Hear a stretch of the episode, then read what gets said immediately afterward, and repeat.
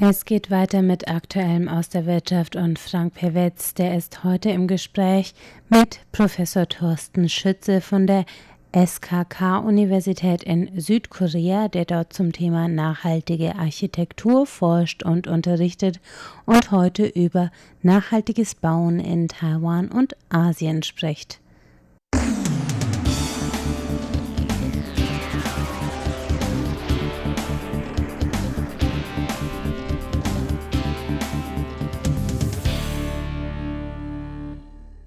Herzlich willkommen bei Aktuellem aus der Wirtschaft. Es begrüßt Sie Frank Pewitz.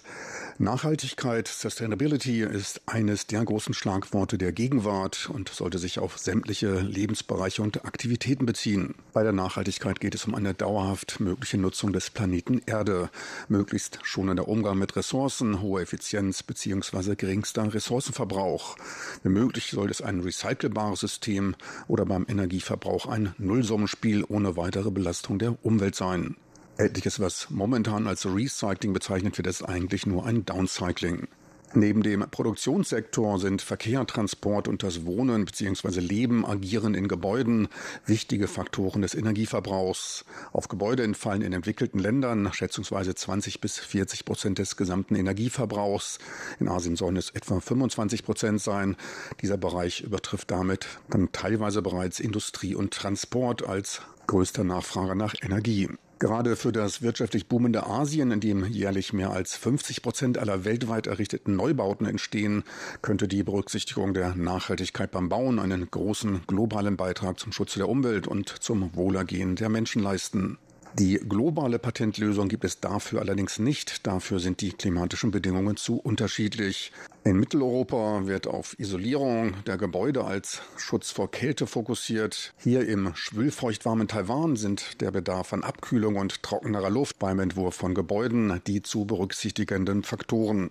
Über das Thema nachhaltiges Bauen und Wohnen sprach ich mit Thorsten Schütze, Professor für Urbanisierung und nachhaltige Architektur an der SKK-Universität in Südkorea, der hier zu einem Besuch in Taiwan weilte. Ja, heute haben wir einen besonderen Gast aus Südkorea, Professor Thorsten Schütze, der K-Universität in Korea tätig und im Bereich nachhaltiges Bauen. Wann sind das erste Mal in Taiwan? Ich bin das dritte Mal in Taiwan. Ich war schon einmal vor zehn Jahren hier zu einer Konferenz auf Einladung der National University zu einem Vortrag über Stadt und Wasser und äh, war vor acht Jahren nochmal hier auch für eine Konferenz. Da ging es um das Thema nachhaltige städtebauliche Entwicklung in Tainan. Was hat Sie jetzt an diesem Wochenende hier nach Taiwan getrieben, nach Taipei? Eine Einladung im äh, Tacheles, eine Abendveranstaltung mit äh, zu bedienen mit einem Vortrag über nachhaltiges Bauen zum Thema Zero Emission Districts und Buildings, was so viel heißt wie äh, Null Emissionsgebäude und Stadtteile ja, zu Ihrem Fachbereich. Kann man den mal ganz grob umreißen? Was gibt es da alles zu beachten, um zu einem Zero-Emission-Building zu, zu, kommen? Ja, Zero Emission wird von vielen Menschen assoziiert mit äh, Kohlendioxidemissionen, also Gasemissionen. Aber im Grunde gibt es ja nicht nur Gasemissionen und CO2, sondern es gibt ja ganz viele Emissionen. In, in Wasseremissionen, äh, Landemissionen und Luftemissionen. Und äh, ich verstehe Zero Emission als, äh, als ganzheitlichen Ansatz, um äh, schädliche Emissionen in die Luft ins Wasser und in die Erde zu vermeiden. Das heißt, äh, dass im Grunde nachhaltige Wassersysteme, weil nachhaltige Wasser- und Sanitärsysteme sind ein Thema. Äh, dann Energieeinsparung, also die, äh, den Energiebedarf so weit wie möglich zu reduzieren für den Betrieb von Gebäuden, also Heizen, Kühlen, Beleuchtung und die ganzen Anwendungen, die man in einem Gebäude hat, äh, Haushaltsgeräte oder Computer. Und äh, dass man den Energiebedarf, der natürlich immer da ist, also man kann ja, außer man, man bewohnt oder man nutzt ein Gebäude nicht, dann kann man vielleicht den Energiebedarf auf Null reduzieren Aber ansonsten besteht ja immer ein Bedarf für Energie.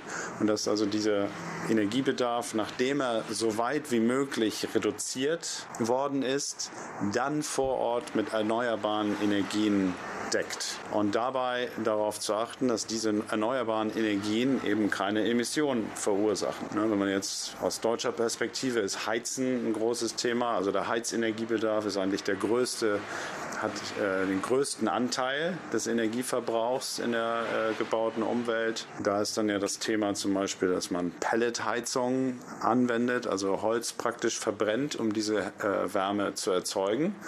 Das wird äh, ist eine erneuerbare Energie, aber dabei werden natürlich Emissionen frei. Und äh, aus der Perspektive der CO2-Bilanz kann man sagen, die sieht ganz positiv aus, weil ja als erneuerbare Energie das Holz das Kohlendioxid aufgenommen hat während des Wachstums und das wird bei der Verbrennung wieder frei. Das heißt, im Grunde hat man nur den CO2-Abdruck des Transportes und der Verarbeitung, also der Herstellung dieser Pellets. Aber wenn ich das Holz verbrenne, habe ich auch äh, Feinstaub zum Beispiel in den Städten.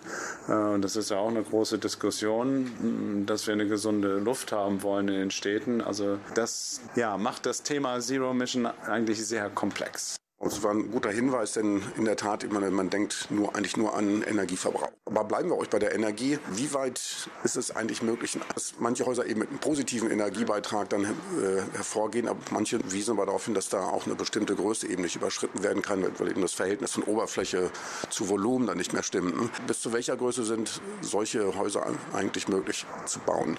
Sie reden jetzt von Null-Energiegebäuden oder? Ja, das ist, das ist auch wieder so eine Definitionsfrage. Ne? Also wenn man sich anguckt, was für Gebäude als Null-Energiegebäude ähm, publiziert oder gebaut worden sind, dann müssen diese Gebäude nicht unbedingt um den Anspruch eines Net Zero Energy Buildings, also Netto Null Energiegebäudes zu erfüllen. Das heißt, dass also das Gebäude über den Zeitraum eines Jahres genauso viel Energie erzeugt, wie es verbraucht. Und die Beispiele, die es in Deutschland gibt, zum Beispiel Null Energie äh, Schule äh, in Hohen Neuendorf in der Nähe von Berlin, äh, die arbeiten dort auch mit einem kleinen Blockheizkraftwerk, wo dann also praktisch ein erneuerbarer Treibstoff verbrannt wird. Das ist dann also zum Beispiel ein Pflanzenöl oder kann, es können auch Holzpellets sein, die dann verbrannt werden, um dann Wärme zu erzeugen.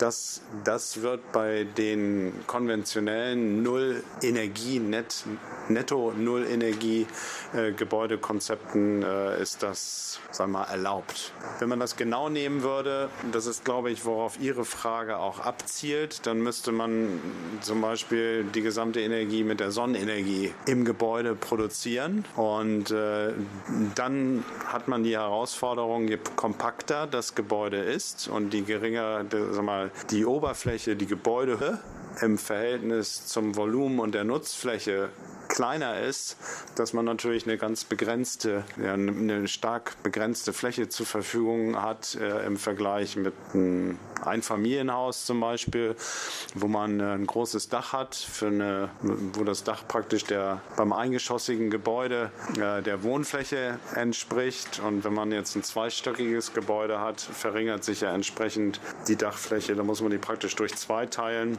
Wenn man ein zehnstöckiges Gebäude hat, hat man nur noch 10 Prozent der Dachfläche für die jeweilige Wohnung zur Verfügung. Das heißt, diese Konzepte bei Hochhäusern müssen eigentlich immer äh, die, die sag mal, die Fassade äh, berücksichtigen. Also man muss praktisch dann gucken, was kann man in der Fassade produzieren.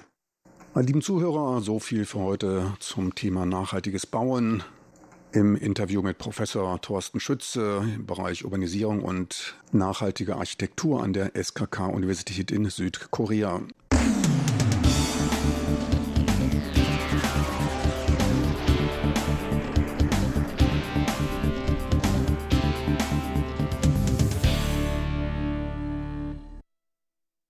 Das war Aktuelles aus der Wirtschaft und nach einem kurzen Zwischenspiel geht es hier gleich weiter mit Rund um die Insel und Elon Huang.